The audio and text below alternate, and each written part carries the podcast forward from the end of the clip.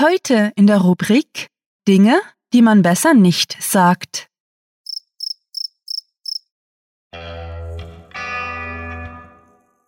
Willkommen zum Cluecast.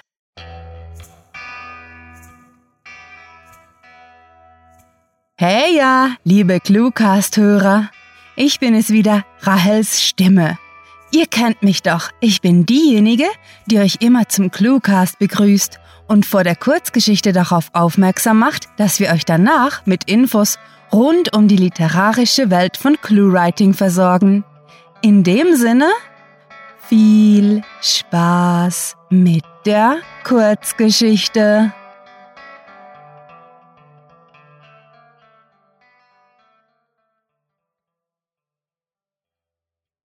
Jäger der Hoffnung. Er hatte es gewusst, seit er 17 Jahre alt gewesen war, und so gerne er daran gezweifelt hatte, war er sich absolut sicher, dass er durch Selbstmord sterben würde. Nun, natürlich wusste er nicht genau, wann es geschehen würde, oder besser gesagt, wann er es geschehen lassen würde, aber so sehr er sich auch anstrengte, konnte er sich kein anderes Ende vorstellen. Einige Male hatte er den Fehler gemacht, diesen Gedankengang mit jemand anderem zu teilen, hat aber schnell gelernt, dass man solche Dinge wohl besser für sich behalten sollte, wollte man nicht, dass einem vorgeworfen wird, man unterliege irgendeiner fatalen Geisteskrankheit. Weshalb diese harmlose Gewissheit so verstörend auf andere wirkte, war ihm zwar nicht ganz klar, aber nun gut, so schlimm war es nun auch wieder nicht, die Umstände seines Ablebens als Geheimnis zu bewahren. Wesentlich inakzeptabler wäre es für ihn gewesen, wenn es keinen gäbe, die mir die schönen Seiten des Menschseins hätte mitteilen dürfen, und davon gab es für ihn schon fast zu viele.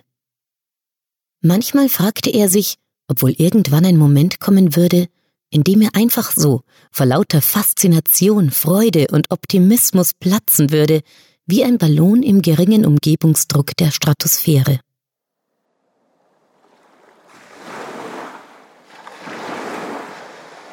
Das letzte Mal war er hier gewesen, als er seiner Frau die Schönheit seiner Heimat hatte zeigen wollen.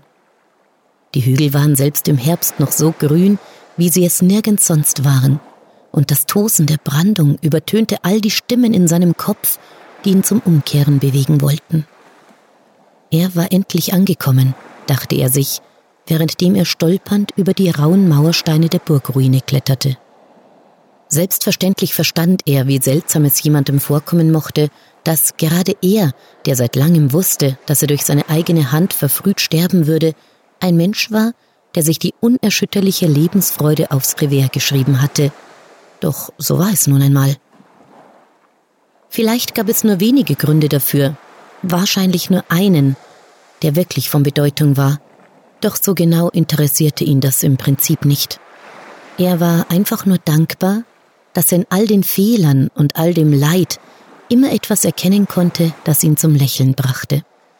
So konnte er auch nur schwer nachvollziehen, weshalb es immer wieder solche gab, die sich auf Halbwahrheiten behafteten und darauf bestanden, dass man die Welt als kalten, gleichgültigen Ort sah, nur weil sie kalt und gleichgültig sein konnte. Natürlich gab es schreckliche Menschen, die Unvorstellbares taten. Um das zu begreifen, musste man nur die Nachrichten einschalten oder in einem Geschichtsbuch schmökern. Doch nur diese Aspekte zu betrachten, war genauso töricht, wie sie komplett auszublenden.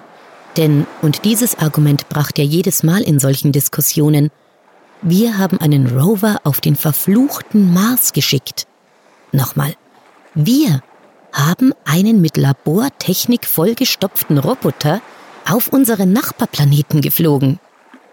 Das alleine genügte ihm, um jede Wette einzugehen, dass unsere Spezies zu weit mehr fähig war, als unsere Motivation aus bloßer Zerstörungswut zu schöpfen. Der Wind roch salzig und nach sattem Gras, als er sich auf den letzten noch stehenden Turm hinsetzte und die Augen schloss. Hier würde es also geschehen, sinnierte er und legte seine zitternden Hände in den Nacken, um für eine Weile in den bewölkten Himmel zu sehen. Der Fall würde nicht lange dauern, und noch ehe er es realisieren könnte, würde sein Körper an den Klippen unter ihm zerschellen, und die Jagd wäre zu Ende. Es hatte sogar eine Zeit gegeben, während der er weiterhin daran geglaubt hatte, die wunderbaren Errungenschaften der Wissenschaft würden früh genug einen Weg finden, wie er seinem Schicksal entrinnen könnte. Ein Tag ohne neue Erkenntnisse war für ihn ein verschwendeter, und so hatte ihn sein fester Entschluss im Alter von 17 auf den Spielplatz der medizinischen Forschung gebracht. Doch die Hoffnung, die er zu Beginn in sie gesetzt hatte, war über die Jahre einer Leidenschaft gewichen, die nur noch wenig mit dem Glauben an Erlösung gemeinsam hatte und einzig und allein ihrer Selbstwillen überlebt hatte. Er war als Gejagter in ihre Arme getrieben worden und hatte erst dort verstanden, dass es eigentlich keinerlei Anlass für seine Flucht gab. Er würde sterben, das stand ohne Zweifel fest, und anstelle davon, sich vor seiner gewissen Zukunft zu fürchten, konnte er ebenso gut froh darüber sein, dass ihm als einer der wenigen ein Geschenk zuteil wurde. Zu wissen, wann und wodurch man sein Leben beenden würde, war eine unheimliche Erleichterung. Zumindest war es ihm gelungen, sich das einzureden. In der Ferne war ein Grollen zu hören, und als er sich aufsetzte und die Augen zusammenkniff, konnte er einen Erdrutsch sehen, der einen smaragdgrünen Hügel unter sich begrub. Der Regen, der hier alles erstrahlen ließ, stellte er fest, brachte Leben und Gefahr, so wie sein Jäger ihm Antrieb und Einhalt geboten hatte. Ein kleiner Vogelschwarm zog an ihm vorbei, und die Stimmen der Gefiederten schlugen in den dunklen Winkeln der Burgruine hin und her. Die Zeit über Alternativen nachzudenken, sich Wunderheilung oder Verzögerung zu wünschen, war gekommen und vergangen. Doch das war nicht schlimm, zumindest nicht mehr. Lange hatte er sich erhofft, er könnte seiner Krankheit entkommen. Doch im Grunde war allein sie es gewesen, die ihn zur Eile bewogen hatte, die ihn keiner seiner Tage hatte verschwenden lassen.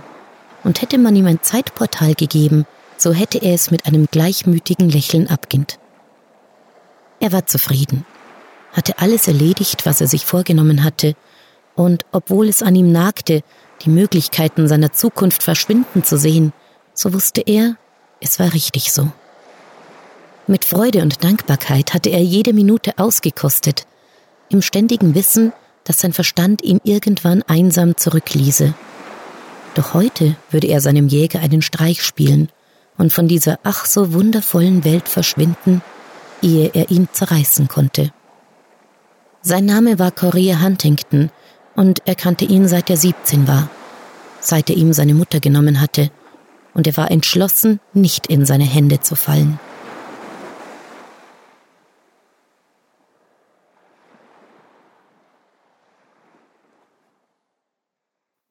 In einem Moment der völligen Stille, die für ihn unerklärlich blieb, verloren seine Sohlen den Kontakt zum uralten Stein, ließen Geschichte und Zukunft hinter sich. Vielen Dank, schöne Welt, dachte er, für die Freundschaft, Hoffnung und Wunder, mit denen du mich erfüllt hast.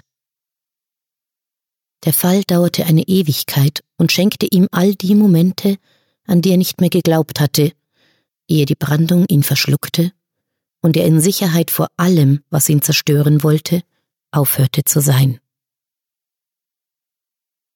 Das war Jäger der Hoffnung, geschrieben von Rahl. Für euch gelesen hat Birgit Arnold. Diese Kurzgeschichte spielte am vorgegebenen Setting Burgruine und beinhaltete die Clues Spielplatz, Wette, Erdrutsch, Zeitportal und Geisteskrankheit.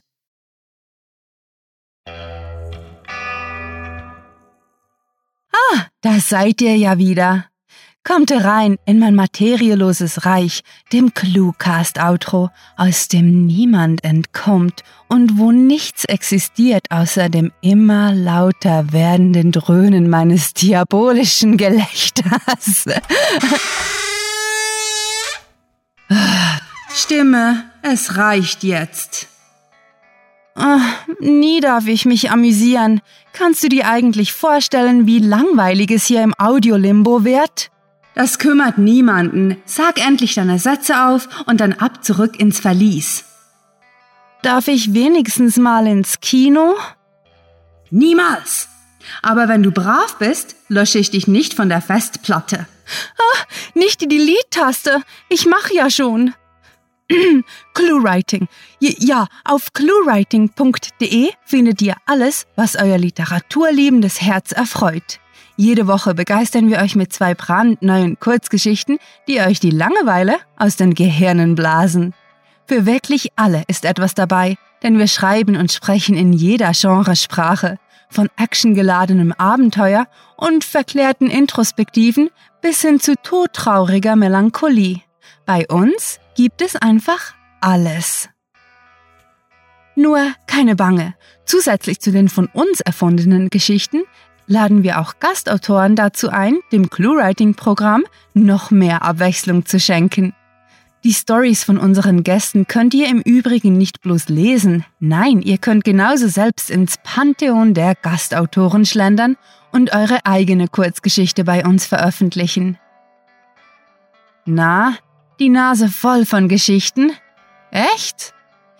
Na gut, wenn ihr zu der komischen Sorte Mensch gehört, die nicht nonstop Erzählungen verschlingen wollen, können wir euch unsere Interviews anbieten. Jeden Monat setzen wir uns mit Literatur- und Audioschaffenden zusammen und löchern diese mit 20 Fragen über ihre Werke, ihre schreiberische Arbeit und allem anderen, was uns so in den Sinn kommt. Und wenn die Lust zum Lesen dann gänzlich verflogen ist, geht es munter mit dem Genuss von Hörgeschichten weiter. Zweimal pro Woche gibt es aus dem Hause Cluecast eine frische Episode auf die Ohren. Das freut mich besonders, denn für den Cluecast darf ich aus meinem Verlies und kann mich auf dem Spielplatz unserer Outros etwas austoben. Weil das alleine für euch nicht sonderlich unterhaltsam wäre, verzücken unsere werten Damen und Herren Sprecher mit stets neuen Kurzgeschichten. Besucht diese Helden des Cluecast auch auf ihren Seiten und vergesst nicht, dem Echo ihrer Stimmen zu folgen.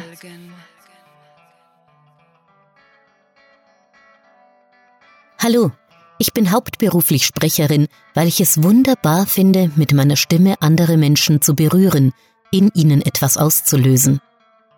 Wenn ihr mehr über mich erfahren wollt, freue ich mich, wenn ihr auf meine Homepage www.sprecherin-birgit-arnold.de schaut. Hinterlasst einfach eine Nachricht. Ich melde mich auf jeden Fall. Mein akustischer Freilauf geht bald zu Ende, aber bevor ich wieder ins Körbchen husche, will ich euch noch verraten, wo ich mich heimlich herumtobe, wenn Rahel gerade nicht über mich wacht. Besucht Sarah, die Cluecaster und mich auf den sozialen Medien. Gerne unterhalten wir uns mit euch auf Facebook, Twitter, Google+, Tumblr und Bloglovin. Und ja, auch auf YouTube nehmen wir euch gerne in Empfang. Für all jene, die es gerne praktisch und unkompliziert, jedoch nicht minder grandiotastisch mögen, ist der Cluecast-Genuss über iTunes, Stitcher, TuneIn und, na klar, YouTube dringend zu empfehlen.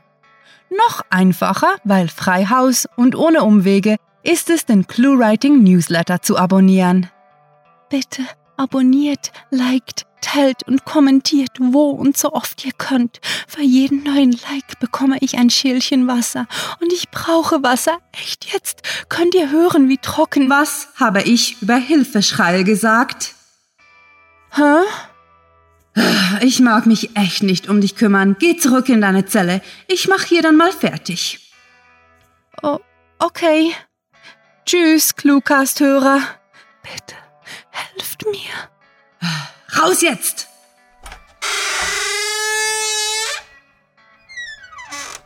Ah, gut. Wo war die Stimme? Ach ja. Mit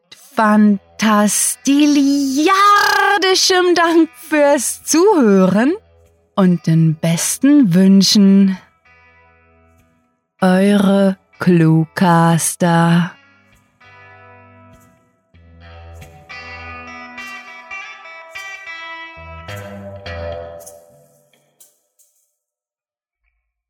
Glastische erfüllen drei sehr relevante Aufgaben.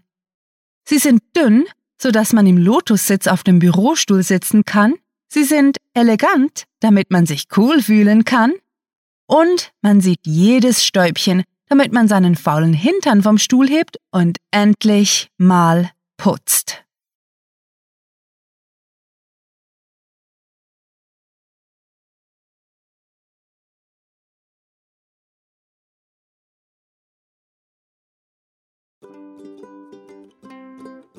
Glas Glastische erfüllen drei. Oh Gott, meine Nase beißt.